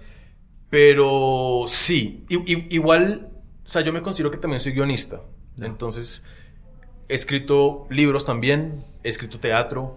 He escrito eh, cortometrajes. He escrito dos largometrajes que yo no he dirigido, sino que pues lo terminan haciendo otras personas. Entonces, soy muy desligado de que todo lo que escribo lo tengo que dirigir. Claro. Que le pasa a muchos directores. Sí, total. Obviamente tengo ideas muy personales que eso lo tengo que hacer yo, sí o sí. Sí, sí, sí. Pero sí, el hecho de escribir a diario y escribir fácil eh, y escribir bien, porque otra cosa es escribir mucho, otra cosa es escribir bien, tengo eh, la manía o el pensamiento de que solo el 10% de lo que escribes funciona. Entonces tienes que escribir mucho para que ese 10% valga la pena. Sí, sí. Entonces escribo para muchos directores. Soy director creativo de dos, de dos productoras. Entonces no solamente escribo para mí, sino también dependiendo de las personas. He escrito también eh, contenido para series, ese tipo de cosas. De hecho, trabajé en un canal eh, aquí nacional donde literalmente escribía proyectos y era como el showrunner sin tener la posibilidad de dirigirlos. Y me gusta mucho justamente eso. Me, me, sale fácil y me gusta. Bien, bien, qué hermoso. Y mi abuelo, el que te decía que era la persona importante de mi vida, él escribía novelas también. Ah, es que vienes de. Vienes de algo muy conectado a. Sí, y escribía realismo mágico, güey. Era, era, un guajiro que escribía realismo mágico con historias llenas de magia y, y, y cosas muy interesantes. Entonces también lo escribo en alguna otra forma por él, que fue la persona que le dio Alzheimer, que el último libro no lo pudo terminar porque no se acordaba de la historia. Entonces tengo un amor y odio con la escritura. Claro. Y que es una relación un poco tóxica porque algunas veces no siento que no estoy trabajando y eso algunas veces me mete problemas en mis situaciones personales y amorosas. Claro, claro. es un problema el hijo de puta. que yo siento que no trabajo. Entonces yo puedo estar trabajando todos los días. ¿Tú cómo te manejas con eso, por ejemplo? Como parar, porque algo que nos tiene aquí sentados es que nos gusta con cojones lo que hacemos. Total, total. ¿Tú cómo haces para desligarte de eso y ser jazz? O ser, bueno, Juan Andrés, jazz, dejarlo ahí y ser Juan. Eh, un, tema fue irme de, de, la ciudad donde todo el tiempo era mi trabajo, ¿cierto? Vivir en otra ciudad en donde no tengo una presión de buscar trabajo allá. en, algún punto quiero rodar más en Medellín, claramente. Me gusta la creatividad, me gusta como las ideas, me gusta el aire que, que se permea, pero, pero también me sirvió estar allá conmigo mismo, ¿no? Como tener un tiempo más de relajación. A mí los aviones me encantan. Tengo que decir que es el momento en el que mi celular no suena. No tengo que estar. Yo pensaba que iba a decir algo más emocional. Volar, el cielo. No, mi celular no, funciona. Mi celular no funciona, entonces me puedo. He llorado tanto en los aviones de la felicidad y de, de, de agradecer hacia dónde voy, dónde estoy. Sí, como es un momento de reflexión muy heavy, pero es porque nadie me está jodiendo en el celular. Ahorita, más allá de tener, de ser director, siento que tener una empresa es una carga más grande. Eh, y sobre todo en este país. En este país y bueno, y, tener en cuenta que uno no solo tiene que estar pensando en entregar la pieza, sino que le quede plata a la empresa y pagarle a los proveedores. Entonces, todas esas cosas le quitan a uno tiempo de calidad. Entonces, el irme, el tener esos momentos también de soledad conmigo, de otras, de otras charlas, porque lo, lo que tú dijiste, la familia se vuelve la gente con la que ruedas, pero entonces también con la que sales, pero con la que compartes sonos como todo, todo el tiempo. y en la mitad de la noche es como, porque estamos hablando del rodaje la otra vez, weón, qué mamera respiremos. Claro. Eso me ha ayudado a separarme y a valorar también eh, más mi trabajo, la gente con la que estoy, mi familia. Eh, ese, ese, ese lado me, me parece súper importante. ¿Cómo te la llevas con el llanto, con llorar? Me encanta. ¿Te encanta? Me encanta. O sea... ¿Cuándo fue la última vez que lloraste? Yo creo que hace cuatro días. ¿Hace cuatro días? Sí, ah, no, estaba viendo Malcolm X. Estaba repitiéndome Malcolm X. Ok. De Spike Lee. La de Denzel. Sí, sí. Y es que es muy heavy. Eh, o sea, hay momentos que son. O sea, no, lloras viendo cine. Sí. Fácilmente. Fácilmente. Tanto de, no, no tanto de tristeza, sino como emoción de emoción, audiovisual. es como, wow. ¿Cómo, ¿Cómo logras esto? Y hay días que soy muy sensible. La música me jode. O sea. Rodrigo Amaranto es como, no me jodas, mamera, mamera, sí, es como, eso, eso, esa sensibilidad siento que en un momento la perdí por estar ejecutando, ta, ta, ta, ta, ta, no, no, hay tiempo para llorar. Man, qué lindo es esto. O sea, porque mucha gente le tiene miedo a llorar, lo ve como pues algo negativo. A mí, me parece estupendo. Yo quisiera llorar más. O sea, yo hablo con mi mejor amiga y es como, ¿ya lloraste? Como, en verdad ya somos como sí hey, qué chimba, porque uno suelta un montón de cosas. Hay veces que uno tiene temporadas que todo bien y está bien, pero cuando dan ganas hay que soltarlo. Hablaba un poco también con Diego, no sé qué opinas tú, pero la gente la está pasando mal, hay mucha ansiedad, mucha incertidumbre, este medio es muy cambiante, es como una montaña rusa, a veces tienes tres, proyectos y después estás quieto. Eh, y hay una competencia enorme, se están haciendo cosas hermosas, ¿cierto? Y la gente está llegando con mucha ansiedad. ¿Cómo trabajas tú eso? ¿Te da? ¿Te ha generado miedos o ya estás como mucho más centrado, seguro? Yo, yo estoy mucho más seguro en ese aspecto. No, no he sufrido de ansiedad, pero sí de depresión. Y de la depresión han salido también proyectos muy bonitos. De hecho, Mesa para 13, la serie que hice, es una salida de la depresión total. Ok. Eso lo escribí en pandemia solo, sin trabajo, sin rodar, en mi apartamento. Y pues o me, o me mato o escribo. O sea, ¿sí me entiendes? y la idea fue escribir. Y ahí la depresión la he utilizado en un aspecto emocional que no debería ser así. No sé si un psicólogo me está escuchando para el sistema tiene que llamarme ya, pero, pero lo he manejado en ese aspecto. ¿Sabes qué siento? Como directores, algo que me ha traumatizado toda la vida y es que este es un medio de muy pocas segundas oportunidades. Total. De hecho, la primera vez que tuve la oportunidad de presentarme en un congreso de publicidad, mi charla se llamaba El último comercial. Ya. Porque yo siento que cada comercial puede ser el último. Porque este medio es tan chiquito, Jazz, Sí. que si tú la cagas mañana, se enteró todo el mundo, Todo el mundo. pasado mañana. Y es tan fácil joderte la carrera. Porque el medio es muy chiquito, porque no hay segundas oportunidades, porque la gente puede perder la fe y la confianza en ti.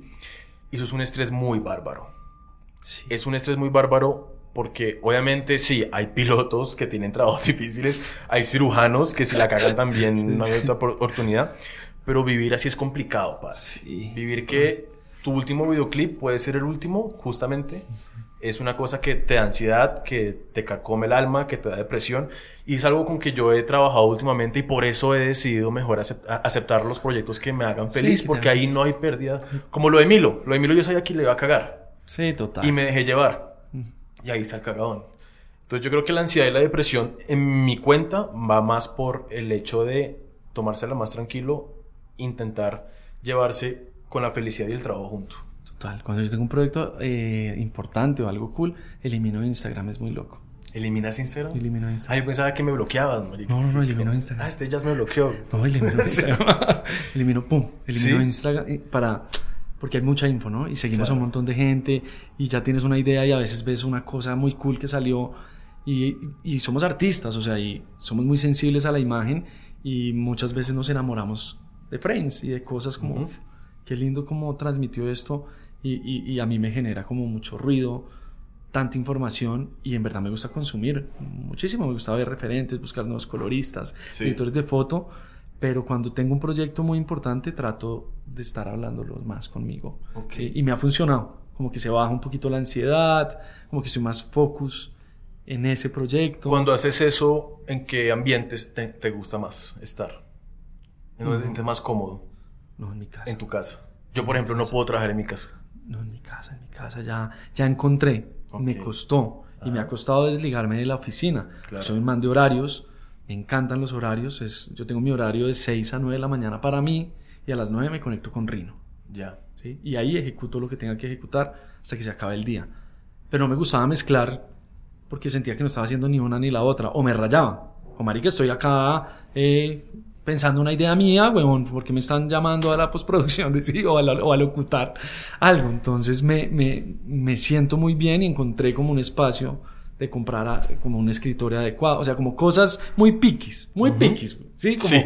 esto para notar Pero funcionan. funcionan, Funcionan. porque es cómodo y bueno, estoy muy cerca eh, a una cascadita, a un, a un, a un bosque Ah, no, y eso pues no. inspira y te calma, ¿no? No es todo el ruido, no es un montón de gente, entonces eh, por ahí está. A mí me gusta trabajar con ruido, ¿sabes? ¿Con ruido? Sí, yo desde Argentina me acostumbré a, a no escribir en la casa. Claro, porque era roomie de tres o cuatro personas.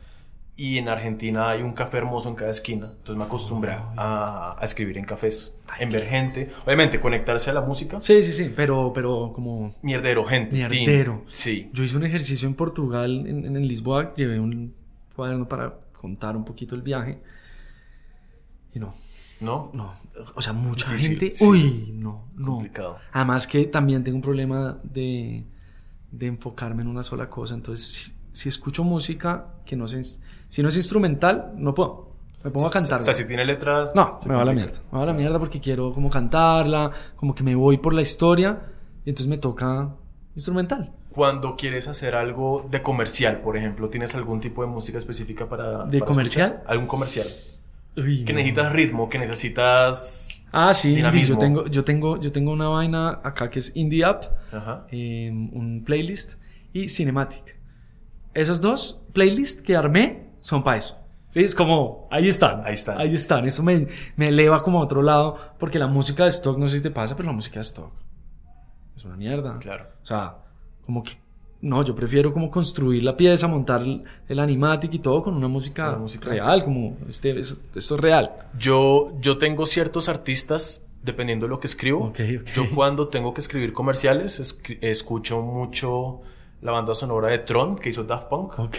Parce, eso Nice. me lleva sí, a la sí. mierda. Me lleva mal. Cuando hago documental, escu- escucho a Santolaya Santolaya, claro. y... ¿Has, has pillado, te gusta Devendra Banhart? Sí, claro. Devendra tiene unos álbumes musicales Para volar. para volar, para escribir. Para escribir. Para escribir. Voy a tomar todo Sí, sí, sí, sí. Bueno, eh, Santolaya, un genio. Sí, sí, sí. O sea, ¿te has pillado esta nueva serie de This Is Us? This Is Us, No la he visto, pero la tengo ahí pendiente. Ok. Ah, Bueno, no, The él- Last of Us. Él, Sí, él The hace, de la, él hace la banda sonora del juego. Del juego, exacto, Exacto. exacto, Es que de ahí viene como una creación musical. Porque yo no soy, yo no soy tan geek. Tú, tú eres geek de los juegos y Mm, yo solo juego FIFA, man. solo FIFA. y me di cuenta que soy flojo. Hay gente muy pasada. güey. O ¿En sea, cuando ¿En voy, a, cuando voy a los estudios Ah, de claro. reggaetón Sí, sí, y todos estos productores que hay es como donde, no se juegan y después componen. Es muy loco. Se juegan como 10 partidos y después hacen un No. hit de reggaetón. Hay, hay varios artistas jóvenes que me toca tenerle PlayStation en el camerino con un exacto. televisor, porque además llega el artista con 40 o 20 Ajá. amigos, entonces ahí están jugando. Sí, es necesario. Para el porrito y el, y el Exactamente, ¿Cierto? O sea, es cierto, de- es ¿Qué opinas de las drogas en, la, en el proceso creativo? Lo tengo completamente prohibido. Total. Prohibido. No solamente eso, sino porque yo tengo una política antidrogas muy fuerte por dos cosas. Primero, yo tengo un problema de alergias muy agresivo. Ok. Entonces, a mí una aspirina me mata. O sea, tú no estás trabado. No, parece, pero no. Una aspirina me mata. Imagínate un químico hecho en un laboratorio con no todas las. Uy.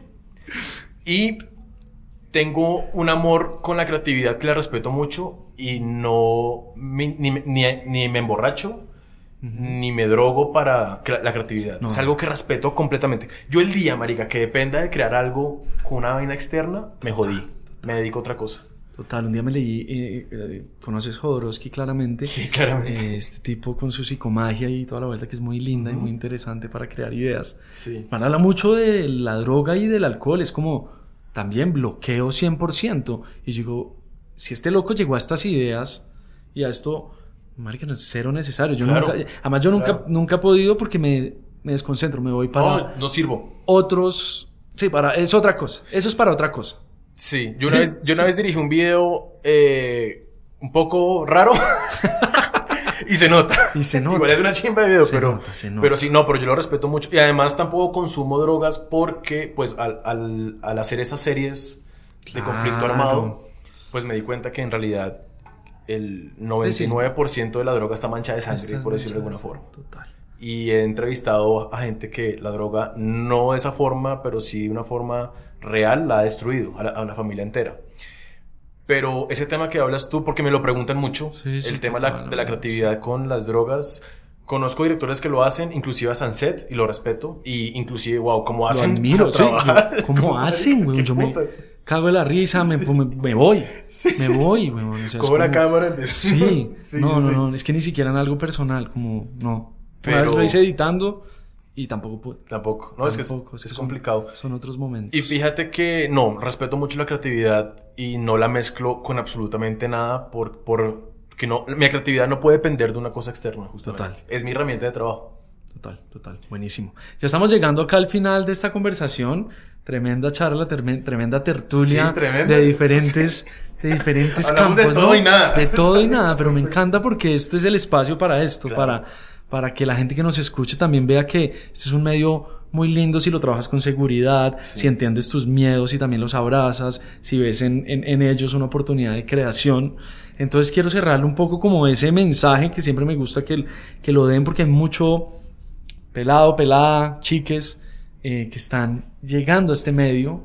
¿cierto? Y, y- y no, a veces no ven la oportunidad, de pronto están llegando como con mucho miedo, con, y, y siento que estamos creciendo muy bien, lo estamos haciendo muy bien. Sí. Te felicito acá eh, ante estos micrófonos, Gracias. admiro mucho la manera en que ves como lo audiovisual, como muy auténtico, eh, realmente como muy humano también. O sea, ya hablando con esto, conozco más esta visión tuya y, admiro mucho y te felicito por ese camino que has construido y por aceptar realmente tus gustos y pelearlos hasta el final. Eh, eso me parece increíble y ojalá podamos coincidir en algo que hagamos juntos. No, tú cuando me invitaste, a mí me encantó porque normalmente el que habla es el invitado y yo siento que la persona que hace este podcast del otro lado cuando la gente lo escuche, escucha al invitado siempre. Y me parece supremamente importante que también te escuchen a ti, porque en realidad el que hace este podcast, usted que lo está escuchando, el man que lo está haciendo también es muy bueno en lo que hace. y yo sin, es de los mejores directores justamente que hay en este momento en este país y por eso para mí es un honor eh, compartir contigo, hablar contigo y espero también que en un momento en un set podamos... Podamos... No, no me llevo bien con codirigir, pero... ya hablamos, ya hablamos de eso. Quiero hacer otros stamps de duplas, de que, es, que, es, de, que es de tripletas. Ahora hay tripletas. Ahora hay tripletas, pero, pero yo creo que que eso va a pasar y por lo menos en la parte creativa es como sentarse a escribir, a planear. Sobre todo eso. Cierto, como todo bien, yo puedo, yo puedo asistir, lo que te decía, yo puedo asistir. me encanta, me encanta. Ah, que vamos a poner este set a andar chévere, se puede. Y yo no sabía que tú venías del mundo musical y me encanta también porque es algo que a mí me gustaría potencializar un montón.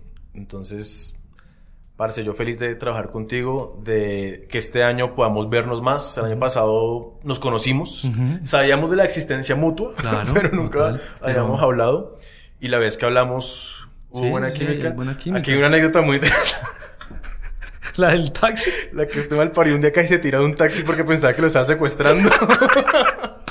Salíamos de un, de un, concierto, de Black Pumas. Yo ya me iba en mi Uber, este man se montó. ¿Para dónde vas? No, para el norte. No, yo me monto. Y en plena autopista. No, no, yo me tiro, yo me quedo acá. Yo, no, no, no, no. Te voy a llevar a tu casa, güey. A ver, a ver, yo ya estaba un poco tomado y trabado. y yo pensé que ya nos habíamos pasado, que era la 134. Y yo, no, marica, este man me va llevar hasta la casa de él y yo tengo que coger algo. Entonces ahí me envidé, como que caí en cuenta y yo, no, yo me bajo acá en la autopista. bueno, esa fue como la segunda vez que nos vimos. No, no, fue bastante fue Además que un silencio después y yo, marica, todo bien, eh, todo bien. hermoso, hermoso. Pues nada, gracias por estar acá, qué chimba la energía y nada, lo que quería es como que, que nos digas un poco cómo llegaste a esto, eh, cuál sería ese mensaje de amor hacia el audiovisual, como una tranquilidad, una disciplina, eh, porque creo que lo has construido muy bien. La verdad es, es, yo sé que es cliché, pero con talento no se logra nada. Es talento, disciplina. Y hay una cosa que, que yo aprendí de muy chiquito y es nunca echarle la culpa al presupuesto para hacer cosas bacanas. Mm. El presupuesto no lo es todo. Mi, mi, mi video más ganador costó 10 millones de pesos. Y he hecho videos de 300 mil dólares, 500 mil dólares, ¿sí me entiendes? Entonces, lo importante es hacerlo con corazón, lo importante es que nunca hagan nada eh, gratis, pero no gratis de economía, sino que sea gratuito. Sí, que sea. Todo cuenta, todo cuenta, la forma de cómo mueves la cámara, la forma de, de cómo están los actores, el arte, la fotografía, la luz, todo cuenta, nada es gratuito y otra cosa es querer mucho esta vaina y ver mucho ver comerciales, ver videoclips, ver lo que está haciendo la gente. Los franceses están re locos, miren lo que están haciendo los franceses, los árabes, los alemanes, todo. Sí, sí, hay que separarse un poquito de lo mainstream de, gringo, que es hermoso, o sea, Total. pero unas cosas más raras hacia el otro lado. Total, Listo, gracias por estar acá, Santi. Tremendo Stamps. Un placer. ¿Estuvo bueno? Sí, estuvo bueno. Sí, sí, sí. ¿Qué, ¿Qué, sentiste? Como no, yo la pasé muy bien. Pues es que son, es raro porque son directores hablando de lo que les gusta y no les gusta. no, está buenísimo. Está buenísimo. Ahí nos escriben, sigan el trabajo de Santi. Voy a poner los links de los, que, de los proyectos que hablamos y pendientes de todo lo que va a sacar que, se, que suena muy hermoso. Así va a ser, así. Muchas gracias. Gracias a ti. Chao.